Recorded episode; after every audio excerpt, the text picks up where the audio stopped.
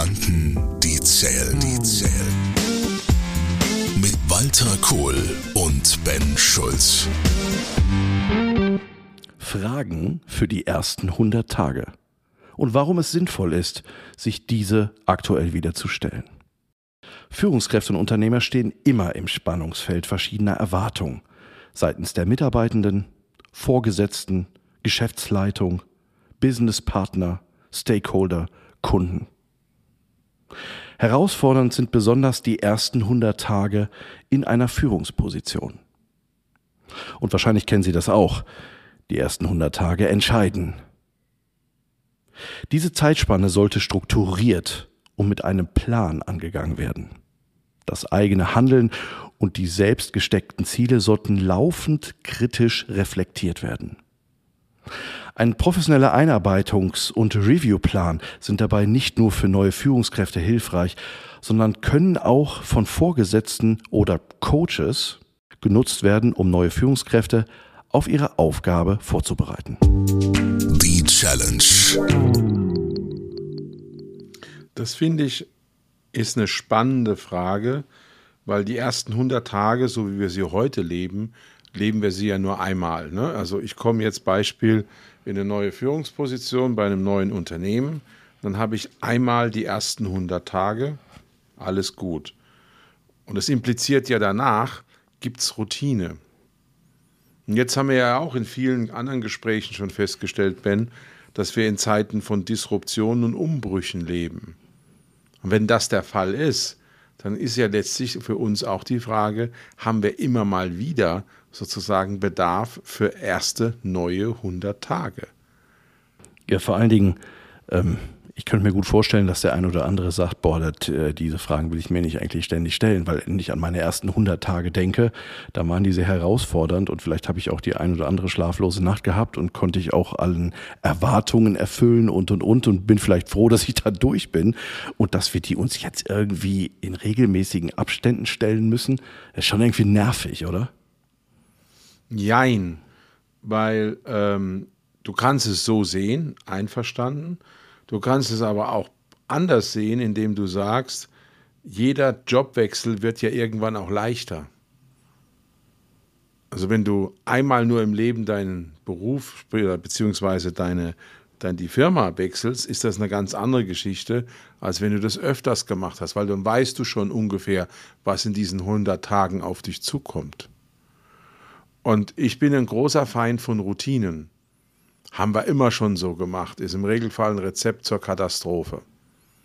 Und wenn wir mal in diesen verrückten Zeiten leben, wo sich Wahrheiten von gestern nicht länger behaupten können, wo wir zum Teil auch gar nicht wissen, was sind die Wahrheiten von morgen, dann bin ich der Meinung, dass es ein guter Ansatz ist zu sagen, auch wenn ich jetzt schon ein paar Jahre in dieser Funktion bin, dass ich mich sozusagen diszipliniere in eine es ist neu 100 Tage denke.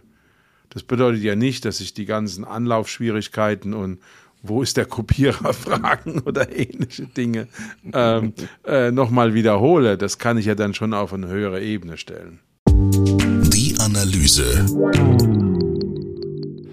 Also mal die letzten zweieinhalb Jahre haben ja schon gezeigt, dass äh, Arbeitsbedingungen, Abläufe, Marktveränderungen, äh, Formate etc. pp. Ähm, sich massiv verändert haben und natürlich man schon sehr klar hier sich die Frage stellen könnte, was sind vor allen Dingen die richtigen Fragen, die wir uns zum jetzigen Zeitpunkt stellen sollten, weil es kann ja nicht so weitergehen, zumindest mit den Fragen, die wir irgendwie bis 2019 oder bis Anfang 2020 uns gestellt haben. Ich würde sagen, ein Teil dieser Fragen ist, sind, Teil dieser Fragen sind nach wie vor valide. Es sind aber andere neue Fragen dazugekommen. Aber es gibt Grundthemen. Und so Themen wie, wie gebe ich Orientierung? Ne? Warum braucht die Firma mich in dieser Funktion? Was ist mein Beitrag zum Gesamten, zum großen Ganzen in der Firma? Und was kann ich aus meinem Beitrag auch als Forderung im Sinne von fordern und fördern an meine Leute, an mein Team, an meine Mitarbeiterschaft weitergeben. Und da ist, glaube ich, ein Bruch von Routine und haben wir immer so gemacht, sehr, sehr gesund. Wenn man überlegt, was wären denn die richtigen Fragen? Also du hast jetzt schon ein paar genannt, aber können wir irgendwie hergehen und die irgendwie clustern, dass wir mal sagen, es gibt Fragestellungen auf unterschiedlichsten Spielfeldern, die wir uns stellen müssen in den ersten 100 Tagen? Äh, ich glaube, wir müssen jetzt trennen zwischen den wirklichen ersten 100 Tagen und der, ich nenne es jetzt mal Wiederholungsübung 100 Tage. Weil in der Wiederholungsübung haben wir ja ganz, ganz viele äh, Lernkurveneffekte schon hinter uns. Wir kennen uns aus. Aber ein paar grundsätzliche Fragen gibt es immer noch. Ich will dir ein blödes Beispiel aus meiner äh, Zeit, wie, wir, wie ich bei einem großen Handelsunternehmen in Köln gearbeitet habe, einen Standardwitz erzählen. Ähm, zwei Händler, zwei Handelsmanager stehen an einem Sägebock und sägen wie wahnsinnig an einem großen Stück Holz. Aber es geht nicht wirklich voran. Da kommt ein Dritter vorbei und sagt, was macht ihr denn da? Schweißüberströmt stöhnen sie. Ja, wir sägen wie verrückt. Wir sägen und sägen und sägen. Und dann sagt der, der Dritte, ja, aber warum nutzt ihr denn kein scharfes Sägeblatt? Und dann sagen die beiden, wir haben keine Zeit für sowas. Wir müssen sägen, sägen, sägen. Verstehst du, was ich meine? Ne? Und das ist genau der Punkt, wo ich sage, so eine einmal im Jahr Übung, das muss ja nicht 100 Tage sein, aber einfach nochmal diese innere Uhr auf Null stellen und sich nochmal überlegen, sind wir hier im richtigen Tun? Also das heißt, das wäre so dieses Spielfeld von, ähm, haben wir vernünftig Ziele definiert, wenn du sagst im richtigen? Haben wir auch Tun? Methoden, die vernünftig sind? Tun wir noch das Richtige? Jetzt zweiter Witz, anscheinend bin ich heute in meiner Witze-Geschichte drin. Äh, was ist der Unterschied zwischen einem Manager und einem Unternehmer? Ein Manager managt zum Beispiel das Abholzen eines Waldes. Ein Unternehmer tritt einen Schritt zurück und überlegt sich, sind wir im richtigen Wald? Wir haben es ja hier ganz stark von unserer Podcast-Ausrichtung auch mit Unternehmer und Unternehmerinnen zu tun. Und da finde ich, ist es ganz erstaunlich wichtig, diese 100 Tage Frage sich immer wieder zu stellen, bis hin zu der Entscheidung ähm, zu sagen, ich bin nicht mehr der Richtige an dieser Stelle. Jetzt auch als Unternehmer. Ich habe es jetzt lang gemacht und jetzt braucht es mal eine andere Richtung. Äh, jetzt hast du aber was ganz Kribbeliges angesprochen. Das würde ja bedeuten, ich stelle mich auch selber in Frage ja, bei diesen genau. Fragen. Ich kann ein konkretes Beispiel nennen, was mich sehr beeindruckt hat weil es ist ein guter Freund von mir und er erzählt das auch in der Öffentlichkeit, deshalb kann ich das sagen. Das ist der Manuel Herder, das ist der jetzige Eigentümer des Herder Verlags, kennst du wahrscheinlich, Herder Freiburg. Mhm. Und er hat in jungen Jahren von seinem Vater das unter, übernommen und war jetzt, Herder, der Manuel ist ein bisschen jünger wie ich, Mitte 50 ungefähr, hat jetzt, ich sage jetzt mal eine Hausnummer, 25 Jahre den Verlag geführt. Und wie er angefangen hat, ging es groß um das Thema, brauchen wir eine eigene Druckerei? Das war ja ursächlich mal in einem Verlag ganz wichtig. Und mhm. er hat damals gesagt, nein, es war ein Riesenaufschrei in Freiburg, wie kann man die große Druckerei wegmachen und, und, und. Und jetzt sagt der gleiche Manuel Herder mit Mitte 50, ich bin nicht in der Lage, die Digitalisierung zu packen. Weil ich komme nicht aus dieser Zeit. Ich bin 20, wie viele Jahre zu alt dafür. Und jetzt zieht er sich oder hat sich zurückgezogen, ist auch aus dem Büro oben weg, er ist nicht mehr Teil der Geschäftsleitung. Ja, und er hat zwei junge Nachwuchsmanager gezielt entwickelt, die jetzt sozusagen diese Generation Umstieg auf Digitalisierung, was ja für ein Verlagshaus von existenzieller Bedeutung ist, leisten sollen. Mit ihm im Hintergrund und die Betonung liegt auf Hintergrund. Das ist aber echt ein gewaltiger, ein gewaltiger Schritt und vor allen Dingen auch eine Selbsterkenntnis.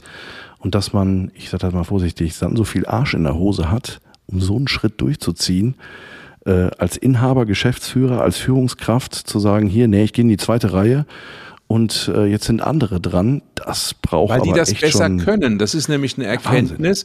Wenn er heute, das, dann schließt sich der Kreis, sich sozusagen bei sich selbst beworben hätte, mal rein hypothetisch, mhm. und er würde dann sagen, okay, ich kriege diesen Job als Geschäftsführer, bin ich nicht in der Lage, diese Stichwort ersten 100 Tage im Kontext Digitalisierung, Herausforderungen des Verlagswesens in der heutigen Welt, die ja anders ist wie vor 25, 30 Jahren, wie er angefangen hat, zu leisten. Hm. Das ist ja bewusst, warum ich, das ist extra der Grund, warum ich dieses Beispiel erzähle und Manuel hält Vorträge dazu. Also ich, ich, ich zitiere jetzt quasi aus seinen hm. Vorträgen. Ja. Und das ist für mich auch mal ein interessantes Beispiel zu sagen, ich bin ja, wenn ich als Manager irgendwo hinkomme oder als Geschäftsführer, für die ersten 100 Tage vermeintlich der Richtige.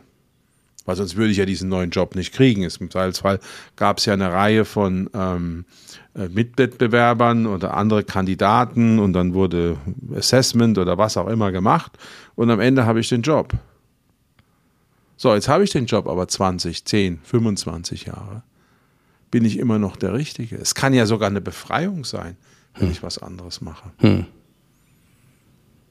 Also jetzt mal ein ganz anderer Blickwinkel auf die ersten 100 Tage.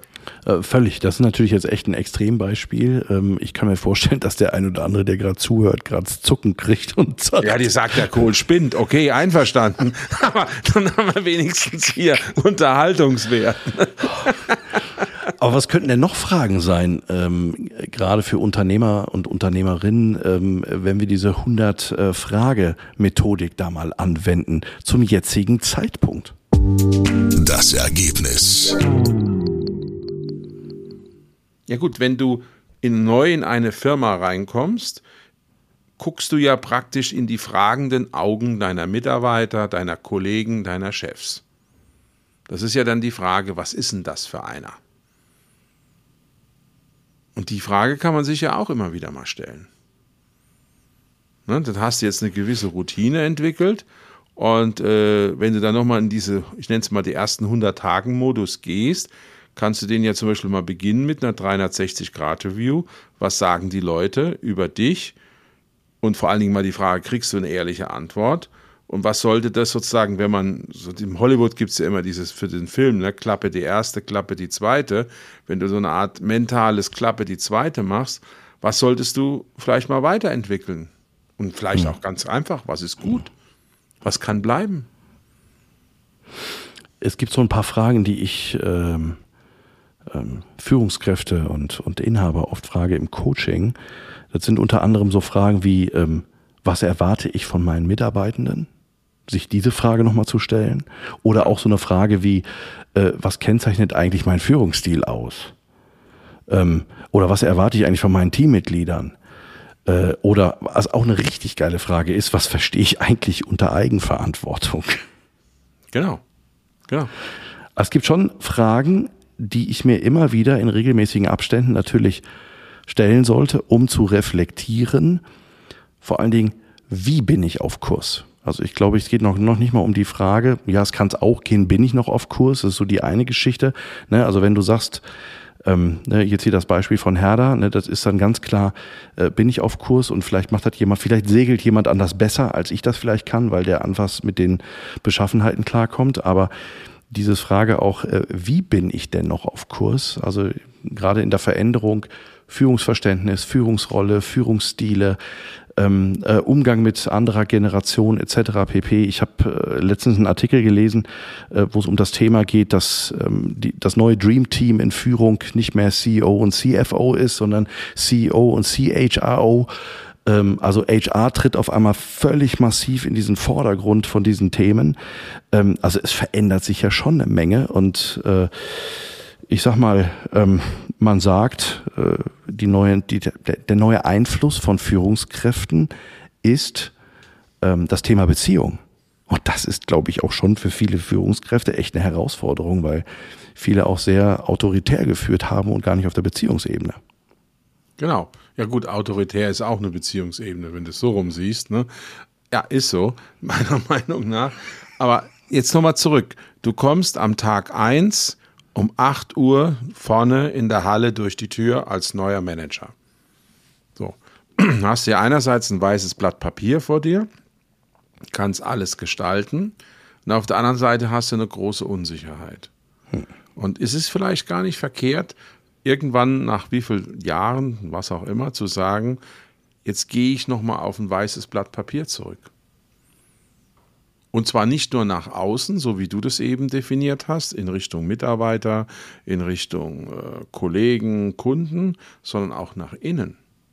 Weil was ist ein großes Thema bei Führungskräften, meiner Meinung nach, ist ja auch, bin ich mit mir selbst, bin ich mit meinem Tun, mit meiner familiären und persönlichen Konstellation zufrieden.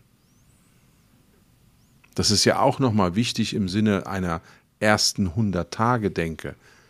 Was würde ich, hätte ich die Chance, nochmal in diesen magischen Moment zurückzukehren, wo ich um 8 Uhr morgens am ersten Tag durch die Halle unten laufe, ja, was würde ich denn auch für mich selbst anders machen?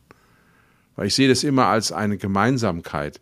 Du hast einmal das, was nach außen getragen wird, aber es muss auch in dir selbst als Person, als Mensch, als Führungskraft stimmen. Also geht das für mich in beide Richtungen das ganz stark dieses Thema Selbstreflexion auf der Identitätsebene. Also was macht mich aus? Äh, was sind die Themen, die ich für wichtig erachte? Und vor allen Dingen ähm, äh, an welchen Stellen?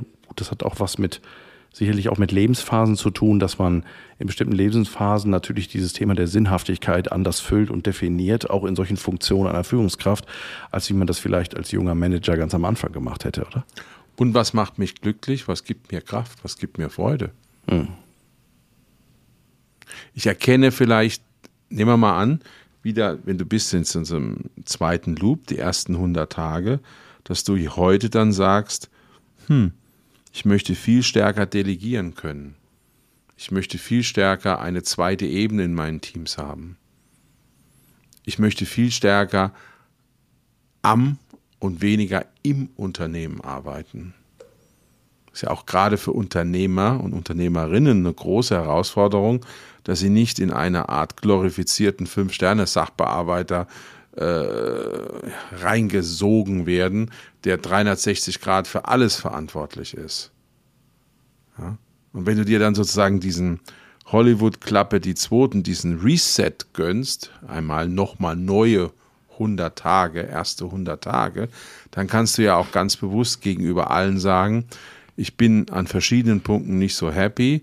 Ich möchte jetzt nochmal bewusst in eine frische zweite Startrunde gehen, in ein Reset. Und es wird am Anfang sicherlich nicht ganz einfach oder auch Widersprüchlichkeiten und, und, und hervorrufen. Aber ich kündige das jetzt hiermit an. Und damit setzt du ja auch den Ton für andere, sich zu reflektieren. Da fällt mir gerade eine Übung ein aus dem Coaching. Zwar eine meiner Lieblingsfragen. Wer ist die wichtigste Figur die wichtigste Person im Theater.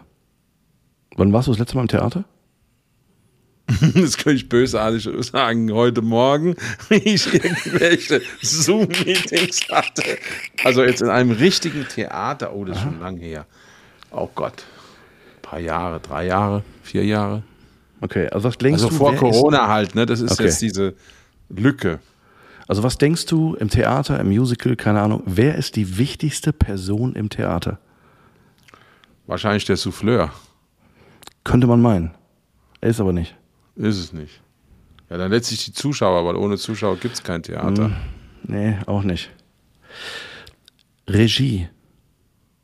Beim Regisseur läuft alles, was da oben auf der ja, okay, Bühne gut. abläuft. Ja, das wäre jetzt der Dirigent beim Orchester, genau. Ja, genau. Das war jetzt so, ähm, und das Verrückte ist, das, was du beschreibst mit den ersten 100 Tagen, schafft, wenn wir dieses Bild vom Theater mal gerade nehmen, mhm. schafft eine Übertragung in dieses Bild. Und zwar, wir Menschen haben ja ein Phänomen. Wir sind sowohl Autoren unseres Drehbuchs, wir sind Regisseure unseres mmh. Drehbuchs und wir sind ja, ja, ja. Akteure auf der Bühne. Und wenn du sagst, Mensch, wir haben noch mal die Chance, ne? Hollywood die zweite, und wir können noch mal da oben die Story, meine Erfolgsstory, was mich auch zufrieden macht und, und noch mal neu schreiben, heißt das ja, in der Reflexion in die Autorenrolle zu schlüpfen und sich die richtigen Fragen zu stellen. Mhm, jetzt verstehe ich, ja, ja, toll. Als Regisseur herzugehen und aktiv die Fäden in der Hand zu haben, damit das, was der, was der Autor definiert hat, mhm. auch oben auf der Bühne ankommt und als Akteur, und jetzt bin ich wieder Führungskraft oder ich bin Inhaber oder äh, Unternehmerin, Unternehmer, das auch wirklich ins Leben kommen zu lassen ähm, und in dieser Dreierkonstellation. Und dazu dient ja auch diese 100 Fragen. Finde ich ein spannender Ansatz. Absolut. Das kannst du sogar noch einen Schritt weiter denken. Das ist mir jetzt gerade gekommen, wie du das Beispiel mit dem Regisseur gesagt hast. Oft wünscht man sich ja auch nach einer gewissen Zeit, ich sag's mal ganz krass, ein anderes Leben. Weil man spürt, dass man in gewisse Sackgassen reingekommen ist oder in Zugzwänge und, und, und. Und dann ist ja auch so ein Reset-Knopf, nochmal die ersten 100 Tage, durchaus eine Möglichkeit, Dinge anders zu gestalten. Ähm, das, was du beschreibst, das ist der Moment der Erkenntnis, dass ich feststelle, dass irgendeine Schweinebacke auf meinem Regiestuhl sitzt. Und ich nicht mehr selber. Richtig. Das ist nämlich der berühmte Spruch, leben oder gelebt werden. Ähm, und da können natürlich sich im Laufe der Zeit die unterschiedlichsten Dinge einbürgern. Wie zum Beispiel so Sätze, das haben wir hier noch nie so gemacht. Es kann da auch hocken auf so einem, äh, auf so einem Platz. Ne? Oder noch schlimmer, haben wir immer so gemacht. Das habe ich gehasst wie die Pest in das, das haben wir schon da immer Da war ich dann immer sehr schnell unbeliebt hinterher, weil mein Spruch war dann, wie lange haben sie das jetzt schon so gemacht? Ja, 10, 20, wie viele Jahre? Und dann guckst du die Leute an und sagst, ja, der Erfolg spricht ja für sich und dann, boom, ist das Gespräch vergiftet. Und dann heißt es wieder, ah, immer der Stinkstiefel. Ne? Weißt du eigentlich, was eines der Hauptfaktoren ist, was auf dem Regiestuhl oftmals als Schweinebacke sitzt, ähm, was dafür sorgt, dass das, was wir mal definiert haben, oben nicht auf der Bühne ankommt? Hast du einen Tipp? Der innere Schweinehund. Nee. Sondern? Ängste und Befürchtungen. Ja, ist natürlich, der, klar. Ist klar, der klar. Hauptfaktor auf dem Ja. Regiestuhl, warum Dinge oben auf der Bühne nicht ankommen. Und nochmal dieses Beispiel von Herder zu nehmen. Echt, das ist ja bumsmutig. Ja, vor allen Dingen, das auch noch in dieser bewussten Öffentlichkeit gegenüber dem Unternehmen, also Mitarbeitenden zu machen und auch ansonsten, weil er hat ja dadurch, dass er den Namen des Unternehmens trägt und die sind jetzt, glaube ich, siebte Generation inzwischen, die kommen ja aus quasi napoleonischen Zeiten ursprünglich und er ja auch die Hoffnung hat, dass eines seiner Kinder später die Leitung des Unternehmens übernehmen wird, ja. Und dann diese Klarheit, ich, ich war also schwer begeistert, wie ich das alles mitbekommen habe. Ich habe das auch äh, zum Teil von Ihnen gesehen und muss sagen, das ist ein echtes Beispiel, an dem man sich zumindest mal partiell äh, Anleihen ziehen kann. Ein Vorbild dafür, sich die richtigen Fragen zu stellen und denen auch sehr klar, offen, in der Ehrlichkeit, in der Wahrheit, denen ins Auge zu schauen und dann eine sehr souveräne Entscheidung zu, zu treffen, die eine Menge Mut braucht. Ähm, ja, und das sind, glaube ich, die Momente, wo man sagen kann, da sitzt jemand dann wirklich selber mit seiner Identität auf dem Regiestuhl, weil er sagt, du, die Story, die schreibe ich hier und dafür ich Regie, ganz klar. Genau, genau. Das ist ja jetzt, um das Ganze ein bisschen zusammenzufassen, ähm, diese Magie des ersten Moments, die sich dann wieder ganz neu manifestiert. Und deshalb wäre mein Plädoyer zu sagen, jetzt ganz bewusst so formuliert, nimm dir die Freiheit, immer mal wieder die ersten 100 Tage neu zu gestalten. Kohl und Schulz. Gedanken, die zählen, zählen. Mit Walter Kohl und Ben Schulz. Weitere Informationen im Internet unter kohlundschulz.de.